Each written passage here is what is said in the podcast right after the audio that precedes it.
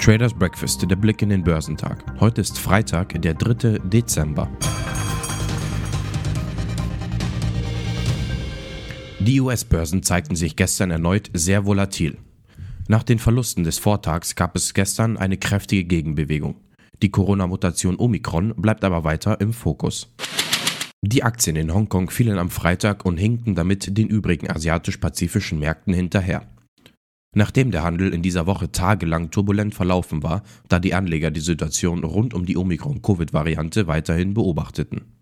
Chinesische Tech-Aktien in Hongkong stürzten ab, nachdem der Ride-Railing-Riese Diddy am Freitag angekündigt hatte, dass er Schritte einleiten werde, um sich von der New Yorker Börse zurückzuziehen. Weniger als sechs Monate nachdem sein Debüt in den USA. Das Unternehmen sagte in der Erklärung auch, dass es eine Notierung in Hongkong anstreben wird. Die Aktien von Tencent fielen in Hongkong um 2,87%, während Alibaba um 4,57% und Meituan um 4,52% abrutschten. Der Hang Seng Tech Index gab um 2,32% nach. Der breiter gefasste Hang Seng Index in Hongkong blieb hinter der regionalen Entwicklung zurück und fiel bis zum Nachmittag um 0,74%. Der Shanghai Composite stieg um 0,58%, während der Shenzhen Component um 0,23% zulegte. In Japan legte der Nikkei um 0,39% zu. Die Aktien in den USA erholten sich am Donnerstag deutlich, nachdem es in der vorangegangenen Sitzung zu einem Ausverkauf gekommen war da die zyklischen Werte einen Teil ihrer jüngsten Verluste wieder wettmachen konnten. Der Dow Jones stieg um 617 Punkte auf 34.639, unterstützt durch einen Anstieg der Boeing-Aktie um 7,5 Prozent. Der SP 500 stieg um 1,4 Prozent auf 4.577 Punkte. Der technologielastige Nasdaq Composite stieg um 0,8 Prozent auf 15.381 Punkte. Unter den Einzelwerten stand Apple im Fokus. Der Kultkonzern kämpft bei den iPhone-Verkäufen offenbar nicht nur mit Produktionsproblemen wegen fehlender Teile. Apple habe seine Zulieferer über eine sich abschwächende Nachfrage nach dem iPhone 13 informiert, berichtete die Nachrichtenagentur Bloomberg gestern unter Berufung auf mit der Angelegenheit vertraute Personen. Da das Angebot an neuen iPhones wegen der Probleme in der Lieferkette derzeit knapp sei, hätten sich offenbar manche Konsumenten gegen einen Kauf des eigentlich begehrten Geräts entschieden. Apple-Aktien, die zuletzt gut gelaufen waren, gaben 0,61% auf 163,76 Dollar nach. In den USA sind die wöchentlichen Erstanträgen auf Arbeitslosenhilfe derweil gestiegen. Die Zahl der Hilfsanträge legte in der vergangenen Woche um 28.000 auf 222.000 Anträge zu, wie das Arbeitsministerium gestern in Washington mitteilte.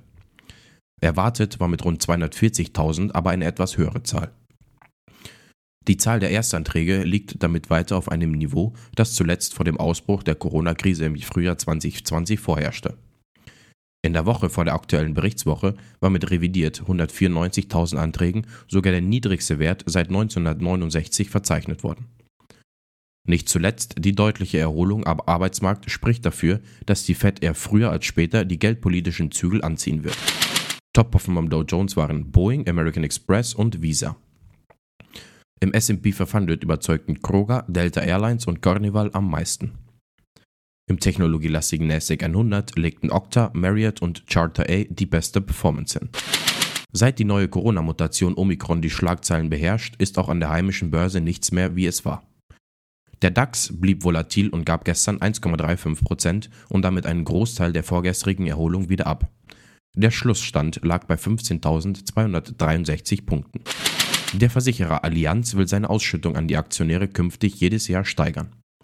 Es werde eine Dividende angestrebt, die mindestens 5% über dem Vorjahreswert liegt, teilte der DAX-Konzern am Abend nach Börsenschluss mit.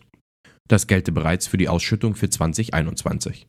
Nach einer Dividende von 9,60 Euro je Aktie in den letzten beiden Jahren dürften sich die Anteilseigner also auf mindestens 10,08 Euro freuen.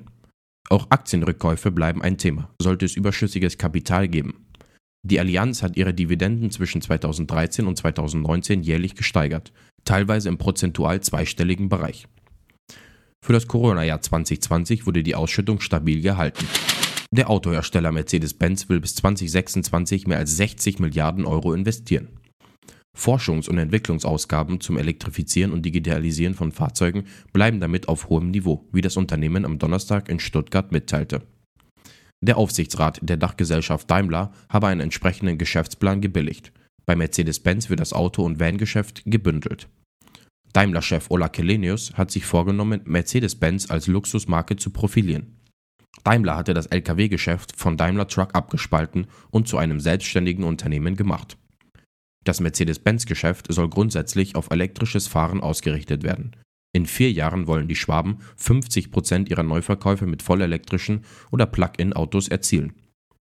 Bis zum Ende des Jahrzehnts will man voll elektrisch werden, überall dort, wo es die Marktbedingungen zulassen. Top-Performer am DAX waren Vonovia, Heidelberg Zement und Kjagen.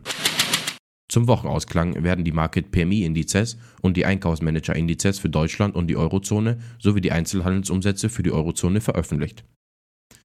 In den USA stehen die Arbeitsmarktdaten im Fokus. Erwartet wird ein leichter Rückgang der Arbeitslosenquote von 4,6 auf 4,5 Prozent. Außerdem werden die Industrieaufträge und der ISM Service Index bekannt gegeben. Geschäftszahlen melden Aurubius und Bank of Montreal. Die Futures bewegen sich im grünen Bereich. Der DAX ist 0,6% im Plus. Der Dow Jones ist 0,1% im Plus und der SP 500 ist ebenfalls 0,1% im Plus. Der technologielastige NASDAQ 100 ist auch an 0,1% im Plus.